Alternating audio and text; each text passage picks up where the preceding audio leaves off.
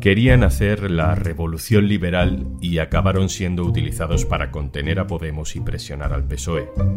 Pudieron gobernar y terminaron dimitiendo. Ahora son un zombi político. Hoy en un tema al día, vida y muerte de ciudadanos. Un tema al día con Juan Luis Sánchez. El podcast de eldiario.es. Una cosa antes de empezar. En Ucrania, en Etiopía, en Guatemala o en España. Oxfam Intermón trabaja para que todas las personas tengan derecho a progresar y no solo sobrevivir.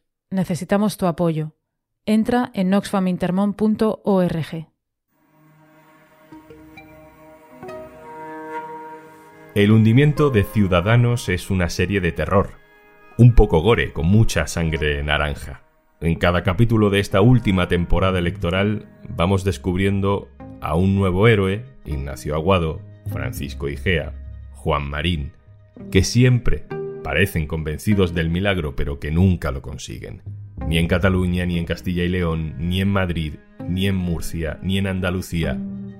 Ciudadanos, el partido que pudo gobernar, se hunde. La primera decisión que he tomado, y la he comunicado a la Ejecutiva, es que dimito como presidente de Ciudadanos porque el centro político existe, porque todavía hay muchos españoles que necesitan votar liberal y centro, y porque creo que precisamente por responsabilidad debo dimitir de ese cargo. Todo empieza a terminar aquí, en noviembre de 2019, en el momento en el que también termina la carrera política de Albert Rivera. En realidad, Ciudadanos y Rivera ya estaban heridos de muerte sin saberlo un poco antes cuando rechazaron entrar en el gobierno del PSOE, lo que derivó en una repetición electoral. Pasaron de 57 escaños en abril a 10 escaños en noviembre. Desde entonces, lo que vemos son los tambaleos de un animal que se resiste a morir. Quien me va a ayudar a contar esta historia es la persona del diario.es que mejor conoce a Ciudadanos. Carmen Moraga, hola. Hola, Juanlu. Vamos a contarlo desde el principio, Carmen. Mm, Ciudadanos no es un partido tan nuevo como a veces nos parece. Nace en 2006. ¿Con qué objetivo? Bueno, Ciudadanos nace en Cataluña, pues en principio como una plataforma impulsada por un grupo de intelectuales, de personalidades de la vida civil que no tienen experiencia política, pero que tienen un objetivo común, hacer frente al nacionalismo y al separatismo en el que ven encarnados todos los males de España. Estamos hablando del año 2006, cuando aparece Albert Rivera, que entonces es un joven abogado que se siente atraído por esas ideas. La plataforma termina, como todo el mundo sabe, configurándose en un partido político, Ciudadanos, Partido de la Ciudadanía, y Rivera entonces se convierte casi de chiripa en su primer presidente. Y es cuando inicia su aventura política entrando en el Parlamento de Cataluña, con aquel famoso cartel de campaña que yo creo que todo el mundo se acuerda de él, en el que aparece desnudo, tapándose con las manos sus partes íntimas. Entonces sacaron tres diputados y ahí comienza toda la aventura. Una aventura que tiene paradójicamente un punto de inflexión en la creación de otro partido en 2014, Podemos. La transversalidad es asumir que hay una agenda de una mayoría social, de una mayoría social de españoles que proceden de culturas políticas distintas, pero que entienden que hay que acabar con los desahucios, que no se puede permitir que se rescate a los bancos y no a las personas, que entiende que hay que proteger la sanidad pública y los servicios públicos. Y yo soy de izquierdas, pero lo fundamental de Podemos es nuestra etiqueta ideológica. No. Con el nacimiento de Podemos, algunos centros de poder se ponen muy nerviosos. Podemos no era solo un partido de izquierda, sino un partido nuevo, que además sería pronto la primera opción política, según las encuestas, de los menores de 30 años.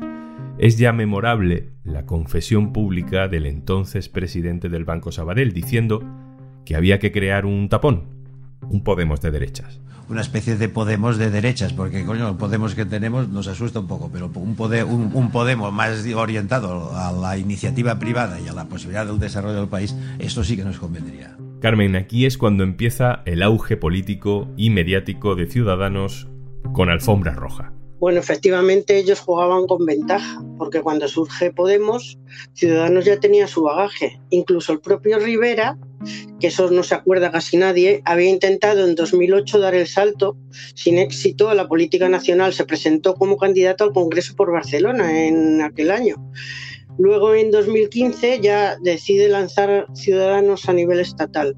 Entonces cuando abandona Cataluña, dejando allí a Inés Arrimadas y resulta que en esas rimadas en 2017 consiguió el hito histórico de ganar a los nacionalistas, algo que de lo que ellos presumen siempre y sacan pecho. Cuando llega a Madrid, entonces a Rivera la mayoría de los medios de comunicación lo presentan como un partido emergente, como Podemos. Pero bueno, en realidad detrás de Rivera y su gente había ya toda una maquinaria y un engranaje de apoyos de empresarios, de banqueros y lo que se suele conocer como los poderes fácticos, ¿no? Ciudadanos no se presenta nunca, claro, como un Podemos de derechas. La primera estrategia del Rivera fue la de cazar el voto más liberal, más joven del PSOE, cortándole el paso en ese flanco a Podemos. Así se definía ideológicamente Ciudadanos en 2015. No, nosotros no somos de derechas, somos un partido constitucionalista, somos un partido demócrata y progresista, somos un partido que recoge la tradición, digamos, del liberalismo político y también algunos aportes, algunas aportaciones de la socialdemocracia europea en el ámbito del bienestar. Por tanto, conjugamos economía, mercado y sociedad de bienestar. Vuelvo a decir, Ciudadanos es un partido progresista, no es conservador. Si, quieren, si alguien piensa que nosotros vamos a defender exactamente lo mismo que el PP, se equivocan. Lo que vamos a escuchar ahora es uno de mis momentos favoritos de la historia de Ciudadanos, cuando Albert Rivera y Pablo Iglesias debaten con Jordi Évole por primera vez, en Salvados. Si llegáis al gobierno, ¿derogaréis la ley Mordaza? Sí, la mayoría de artículos sí. ¿Cerraréis los CIES, los centros de internamiento de extranjeros? Sí, yo garantizaré que se respeten los derechos humanos, que hoy en muchos de ellos no se respetan. ¿Financiaréis escuelas que segreguen por sexo? No, respeto que la gente los lleve, pero es una, escuela privada, pero la, escuela concertada pública tiene que seguir la, igualdad que, que marca la, el Ministerio. Como esto sigue así, nos presentamos juntos a las elecciones. Rivera juega a ser tan nueva política, tan crítico con el bipartidismo, tan renovador como Podemos. En esa entrevista quedan incluso a impactar cosas, eh, muy diferente al tono del ataque total contra Podemos de unos años después. Y eso a Ciudadanos le funciona. Se convierte en un partido con opciones de gobierno, en una bisagra que puede negociar tanto con el PP como con el PSOE. En 2015, Albert Rivera firma un preacuerdo de gobierno conjunto con Pedro Sánchez. Con este cuadro que nos acompaña, el abrazo, en este país hizo un gran esfuerzo en la transición. Con valentía, con generosidad, con coraje. Carmen, esto fue en una sala del Congreso de los Diputados, con mucha solemnidad. Parecía que tarde o temprano gobernarían juntos. Rivera llegó a mantener con Sánchez, es verdad, al principio una relación cordial, aunque personalmente enseguida, sinceramente, yo creo que se calaron mutuamente y se instaló entre ellos una gran desconfianza. Hubo un pacto entre los dos después de esas primeras elecciones de 2015, que se quedó en un cajón al fracasar la investidura de Sánchez, y a partir de ese fracaso, las relaciones entre ellos ya empiezan a deteriorarse. Rivera decide girar a la derecha y luego cierra un pacto con Rajoy. Pero además es que en la asamblea que celebraron en 2017, el partido abandona totalmente su ideario y las referencias a la socialdemocracia. Se declara entonces un partido liberal, progresista y europeísta. Y aquí llega el momento clave del principio del final, 2018. Las encuestas le dicen a Albert Rivera que va como un tiro. Pero Pedro Sánchez consigue tumbar a Rajoy con una moción de censura, Carmen. Sí, yo creo que fue el momento más dulce para Rivera. Todas las encuestas le encumbraban y le hacen creerse el espejismo de que podía dar el paso al PP y ser el gran líder del centro derecha. La moción de censura Sánchez, de Sánchez a Rajoy, perdón, en 2018 le deja desculpado porque da la espalda a Sánchez y empiezan con la cantinela de que tiene una banda, que van a destruir España. Él pensaba entonces que se iban a convocar elecciones y soñó con poder convertirse eso en el líder, en el gran líder del centro de derecha e incluso de llegar a ser presidente del gobierno. Pero la jugada, como se sabe, le sale mal y a partir de ese momento su animadversión hacia Pedro Sánchez ya es total. Y es que ninguno ya no se soportaba, ninguno se soporta. ¿Cómo vamos a superar la dinámica de confrontación de rojos y azules que vinimos a combatir si nos convertimos en azules? ¿Cómo vamos a ser creíbles en nuestro compromiso con la regeneración si vamos a apoyar a gobiernos que llevan más de 20 años en el poder? ¿Cómo vamos a vencer al nacionalismo si no ponemos todo de nuestra parte, aunque otros no lo hagan, para evacuarlo del poder? ¿Cómo vamos a construir un proyecto liberal en España si no somos capaces de confrontarnos a la extrema derecha que está en las antípodas de todo lo que pensamos? Estas son las palabras del diputado de Ciudadanos, Tony Roldán, que dimitió Dimitió básicamente porque no compartía la estrategia de vetar al PSOE. Por aquel entonces, el tono de Albert Rivera con el PSOE ya era este. Sánchez, Ayer te escuché en un meeting que intentabas hacer cachondeo con ciudadanos diciendo que éramos liberales ibéricos. Pero ¿sabes qué te digo? Que nos ha gustado tanto que nos lo hemos copiado y lo vamos a utilizar toda la campaña. Así que gracias, porque sí, gracias. somos nos liberales, encanta, gracias. somos liberales, nos encanta la libertad, somos ibéricos, sí, sabemos lo bueno, lo que nos gusta y nos gusta España. Carmen, no sé si ese que mencionaba Tony Roldán, haberse convertido en azul, es el gran error de Albert Rivera. Bueno, para mí el primero es no saber calcular casi ninguna de las consecuencias de sus decisiones. Y también sus cambios de criterio. Bueno, la gente ya sabemos que empezó a llamarle Veleta porque primero pata con Sánchez, luego con Rajoy y con la misma facilidad se revuelva contra uno o se revuelve contra otro. Y no tiene piedad con los suyos. Cuando alguno se cuestiona sus estrategias, lo echa o, le invita a irse. Tras el veto al PSOE y su decisión de apuntalar al PP y de cerrar con ellos varios gobiernos de coalición, de hecho se le va mucha gente valiosa, pero a él no le importa, no parece importarle y, y sigue adelante. Pero con todo, y en mi opinión, su gran error fue huir y esconderse en el momento clave, cuando tras la moción de censura y la convocatoria de nuevas elecciones en abril de 2019, porque no Pedro Sánchez no pudo cerrar unos presupuestos, pudo haber llegado a un acuerdo con Sánchez para que, como él insistía y y otra vez, no tuviera que pactar con los de la banda, con los separatistas, con los proetarras. Con todo, fijaros, sacó 57 diputados después de eso, y eso le emborrachó para mi gusto. La repetición electoral después, unos meses después, en, en noviembre, pues le bajaron de la nube y, como ya se sabe, dejó a Ciudadanos con 10 diputados y dimitió. Y encima luego él achacó el fracaso a Sánchez porque tampoco parecía, entre nosotros, tampoco parecía muy entusiasmado con la idea de tenerle como socio. Y los dos tuvieron, sinceramente, su parte de culpa. Pero, en mi opinión, si Rivera hubiera apartado su prepotencia y su orgullo, quizá hoy la historia sería otra. Rivera se descalabra electoralmente en ese 2019 que recordábamos al principio y dimite, se va.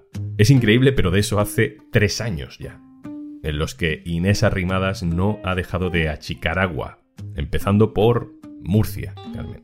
Sí, esa moción de censura ella le salió por la puerta también de atrás. Fue un desastre.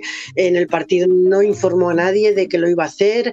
La criticaron por todos lados. Encima fracasó porque no calcularon bien, ni cerraron bien, ni ataron los cabos de, todo. La traicionaron sus propios compañeros allí y luego todo eso precipitó la, las elecciones en Madrid, que Isabel Díaz Ayuso ganara con una amplia mayoría, que se quitara a sus propios compañeros de, de ciudadanos del gobierno y ahí fue el hundimiento ya y total del partido. En política, como todo en la vida, hay que entrar con dignidad, hay que marcharse con dignidad, hay que asumir responsabilidades y yo soy el máximo responsable del resultado electoral que ha tenido mi partido en Andalucía en estas elecciones. Lo que pase en el futuro, eh, pues no, no se lo puedo decir. Ciudadanos dijo que era social liberal al principio, pero muchos de los socialdemócratas, incluso de los liberales, se fueron yendo. Yo no sé, Carmen, si a día de hoy podemos siquiera decir que Ciudadanos es un partido de centro. No, no, en absoluto. Es más, todos los que aparentemente al principio eh, fueron fichados como los fichajes de centro derecha que iban a llevar al partido a una centralidad han salido totalmente ranas, entre comillas. Han sido personas que han demostrado que estaban más cerca de Vox que del centro o, bueno, y por supuesto, las antípodas de cualquier partido progresista o socialdemócrata. Entonces, todo eso también se le ha ido a ella acumulando. Se han ido personas que luego en el fondo muchos decían mejor porque nos hemos quitado lastre. Incluso los dirigentes históricos de ellos han ido también dando un giro hacia la extrema derecha como Girauta. Así que es que es un partido para mí que se creó de la nada y que se fue y fue engordando gracias a, a ese apoyo que tenía de ciertos medios, de, de, esos poderes fácticos que digo, pero que se creó como un suflé y se ha pinchado y detrás no ha habido nada, no había nada. Carmen Moraga, compañera, muchísimas gracias, un abrazo fuerte. Gracias a vosotros.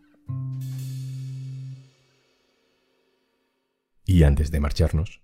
Paciencia. Dícese de la virtud de tener que acabar todas las tareas que tienes pendientes hoy para poder hacer algo que te gusta. Bueno, eso antes de que llegara Podimo. Y si no sabes de lo que estoy hablando, entra en podimo.es barra al día y disfruta de 60 días gratis para disfrutar de todos los podcasts y audiolibros que tienes disponible. Y lo mejor es que no tienes que esperar a acabar todas las tareas que tienes pendientes hoy, porque puedes escucharlos mientras las haces. Igual que estás escuchando un tema al día del diario.es. Esto es Un tema al día, el podcast del diario.es. También te puedes suscribir a nuestra newsletter. Encontrarás el enlace en la descripción de este episodio. Este podcast lo producen Carmen Ibáñez, Marcos García Santonja e Izaskun Pérez. El montaje es de Pedro Godoy. Yo soy Juan Luis Sánchez. El lunes, otro tema.